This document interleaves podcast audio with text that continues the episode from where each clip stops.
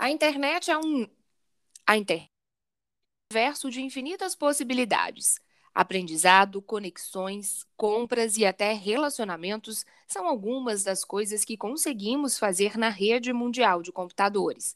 Da mesma forma que ela é usada para o desenvolvimento e para boas práticas, a internet esconde um lado obscuro e muito perigoso. Para se ter uma ideia, dados da empresa de segurança Forte para ter uma ideia, dados da empresa de segurança Fortinet mostram que o Brasil sofreu mais de 3,2 bilhões de tentativas de ataques cibernéticos somente no primeiro trimestre desse ano. O país lidera o ranking na América Latina, que registrou 7 bilhões de tentativas nesse intervalo. Para esse bate-papo, temos como convidado o chefe da Divisão Especializada de Investigação aos Crimes Cibernéticos e Defesa do Consumidor, o delegado da Polícia Civil, Renato Nunes Guimarães. Doutor, obrigada pela participação e eu já começo perguntando sobre esses números. São números muito altos e que trazem assim para a gente uma questão bem problemática, né? Assusta esses números. Isso, é, eu que agradeço a participação. Realmente é, são números expressivos e levar em consideração que hoje pode-se dizer que crimes virtuais é, são aqueles onde a tecnologia é utilizada pelo criminoso como o meio ou o fim da ação criminosa dentro de um ambiente computacional.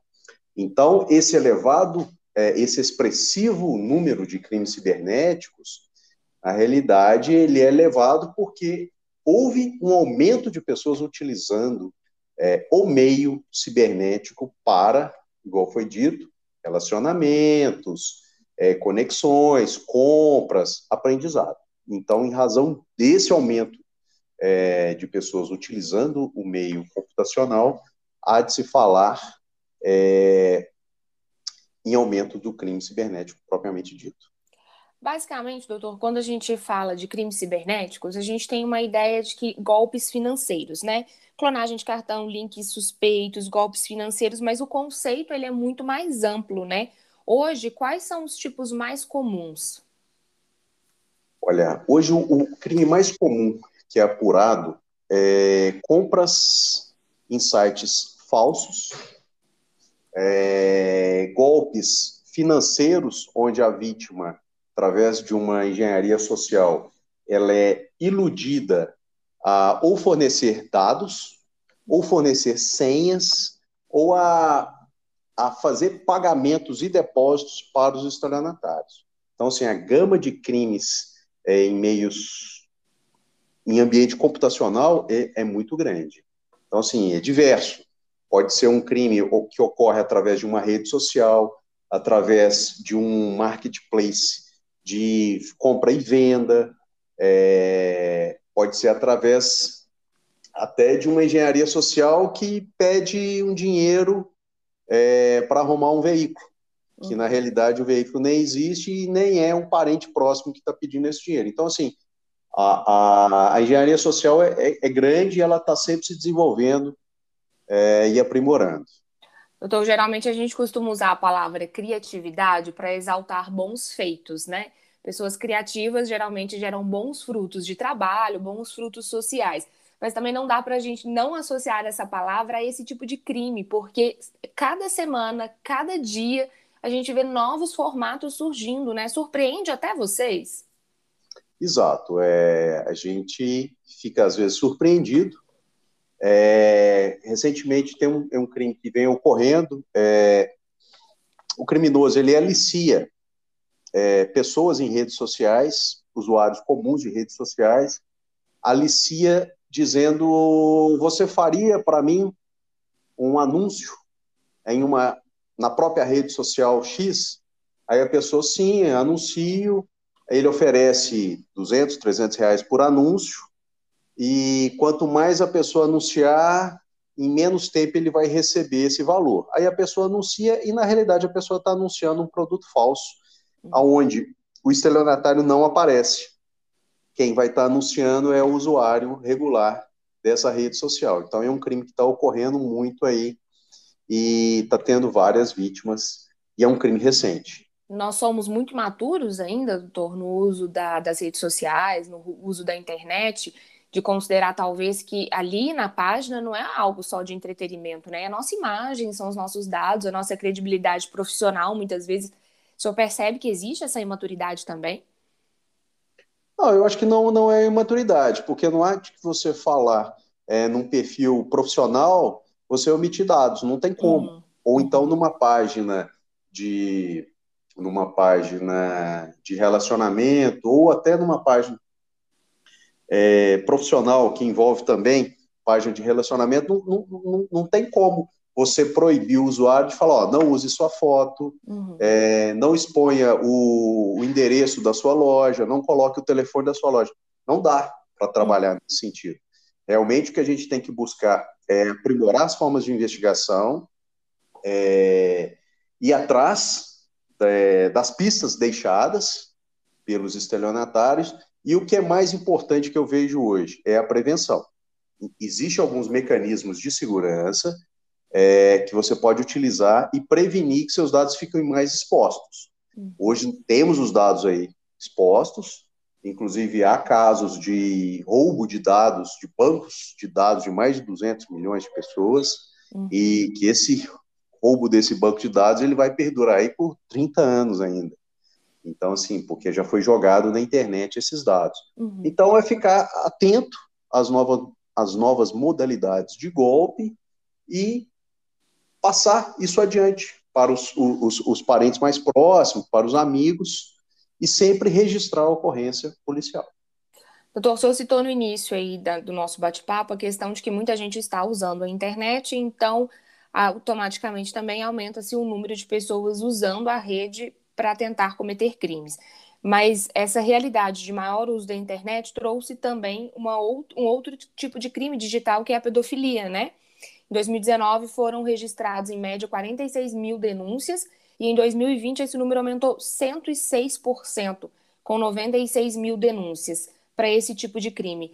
É, além desse uso maior da internet, o senhor acha também que está tendo uma exposição, uma investigação maior que faz com que esses números aumentem? Hoje nós temos relacionamentos que há 15 anos atrás não, não existia a pessoa se, é, conhecer outro através da internet. Não, acho que talvez há cinco anos, né? Nem precisa ir é. tão longe, assim, é algo extremamente recente, né? Exatamente. Então, assim, é, o uso hoje é bem maior. É, crianças de 10, é, adolescentes acima de, de, de 12 anos já têm perfil social. Hum. Então, eles já expõem sua foto e nisso você aumenta alguma chance aí da, do digamos, o predador sexual que tem é, esse desvio, ele então ele utiliza mais da internet. Ele deixa de ir ali, às vezes, para a porta de uma escola ou para dentro de um clube. É claro que não vai deixar de existir também o, o, o que vai fazer o deslocamento físico, mas, uhum. assim, ele vai utilizar, às vezes, do, da, do ambiente computacional para cometer esse tipo de crime, no caso aí que você explicou, é a pedofilia. Uhum. É, então, assim, o aumento de casos é porque tem muito mais gente usando realmente o, a, a parte de computacional. O senhor falou também de investigação. Durante muito tempo você achou que a internet era terra sem lei, né? Como é que, como é que está essa questão hoje? Como é que anda as investigações? Está mais fácil encontrar de onde parte um golpe ou ainda existem algumas limitações? Como é que a polícia trabalha esse aspecto? Olha, da, da mesma forma que, a, que, as quadrilhas elas vão especializando, é, a polícia também. Então, não vejo como uma terra sem lei, porque tudo deixa rastro uhum. hoje em dia. Uhum. Então, essa é a ideia. É a polícia está tá sempre é, especializando, né? é, visando localizar é, esses estelionatários ou esses criminosos. Essa é a ideia. É da mesma forma que, o, que eles inovam na, na parte criminosa, a polícia, através do aprimoramento técnico, valorização do trabalho de investigação técnico, a gente consegue aí bons, bons resultados no combate a esse tipo de crime. E como que é o caminho para fazer uma denúncia, doutor? Que tipo de prova pode ajudar vocês nesse trabalho de investigação? Olha, um, uma pessoa que, que é vítima de algum crime cibernético, a primeira coisa é procurar uma unidade policial para fazer aquele registro da ocorrência. Uhum. É, no caso, ela levaria aí todos os dados possíveis, se ela tem e-mail do, do, dos autores, se ela tem a conta bancária para onde foi o dinheiro, subsídio para poder é, chegar aí ao, ao possível autor. Uhum. Porque eu vejo casos, por exemplo, uma ocorrência onde ele, ah, eu fiz um depósito PIX, mas um depósito PIX na realidade é um depósito bancário, que você, uhum. tem, que, você tem que ter um CPF, você tem que ter uma chave, você tem que ter o valor, você tem que estar vinculado a um banco, não é apenas um depósito PIX. E às vezes você lê uma ocorrência, tá lá, fiz um depósito PIX para fulano de tal só. Uhum. Então, assim, isso aí dificulta, porque a gente tem que chamar a vítima, tem que, às vezes a vítima mora em outra cidade. Então, quando a vítima, já na primeira, no primeiro boletim de ocorrência, ela já dá mais dados, fica mais fácil você é, continuar essa investigação. Existe um público que está mais vulnerável? Olha, não existe, não dá para dizer um público mais vulnerável, mas é claro que determinado tipo de crime é, a engenharia social ela já é direcionada. Por exemplo, tem engenharia social de, direcionada ao público que, de, é, que tem idade mais avançada, que tem menos é, habilidades computacionais, que é quando ele usa uma engenharia social utilizando telefone fixo. Uhum. Então, é, tem o, os públicos direcionados, por exemplo, tem, tem, tem, tem crimes cibernéticos são direcionados aos jovens que utilizam determinados chats é, de jogos virtuais. Uhum. Tem determinado crime que atinge é, é, empresários do setor do transporte. Tem determinados crimes que vão atingir médicos, profissionais da saúde. Então, assim, é bem direcionado. Então, hoje, eu acho que hoje todo mundo está sujeito a ser abordado aí por um estelionatário. Quais são as orientações básicas para que, se essa abordagem acontecer, o golpe não seja efetivado? Olha, é, hoje eu posso dizer que é sempre desconfiar desconfiar de tudo. Uhum. Infelizmente, a gente tem que desconfiar do site que está comprando, tem que desconfiar do telefonema que está recebendo, se realmente é do banco, não é do banco, se é do parente, tentar comprovar de alguma forma. É, um golpe aí é muito usual é a pessoa te manda uma mensagem e fala, ó, oh, eu é, seu amigo tal, tá com a foto ali, eu mudei meu telefone, coloque esse telefone na sua agenda. Uhum. E dispensa o outro. Aí passa tipo uma, duas horas, ele manda de novo uma mensagem dizendo que está com problema financeiro para pagar uma conta e pede um dinheiro para essa vítima. Uhum. A vítima às vezes confia, só que bastaria ela ligar para a pessoa, para o uhum. telefone que ela tinha. Só que hoje, às vezes, na correria do dia a dia, você não, nem, nem, nem, nem, nem tem, às vezes, esse tempo de pensar e acaba caindo no golpe. É, e os golpistas eles vão insistindo. Possivelmente, de cada dez tentativas, apenas uma pessoa cai.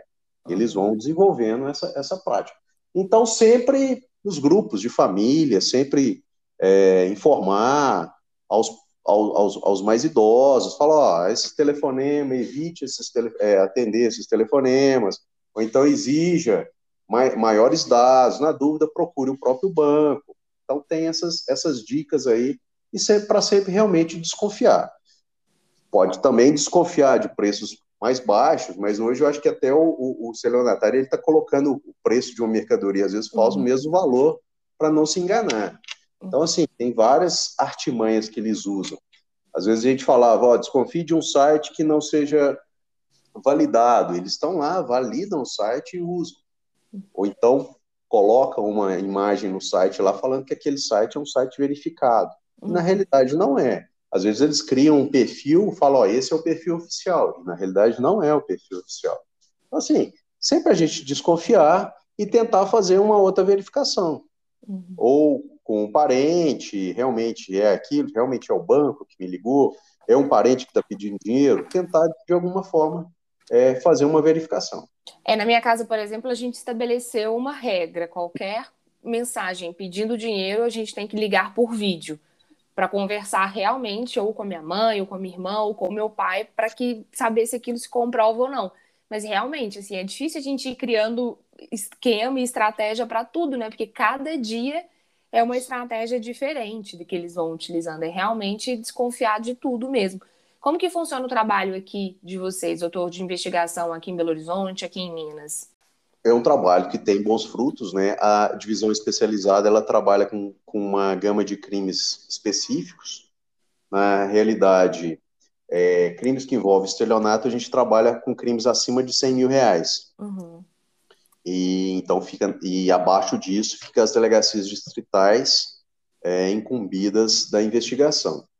É, recentemente foi criado um, um, laboratório de crime cibernético, onde a gente tem equipamento para para fazer é, é, um monitoramento de eventuais crimes onde eles vão ocorrendo. Não necessariamente a gente vai investigar esses crimes, mas a gente direciona para outras localidades e também a gente recebe é, algumas é, demandas do Ministério da Justiça, onde eles têm um, também um laboratório de crimes cibernéticos lá.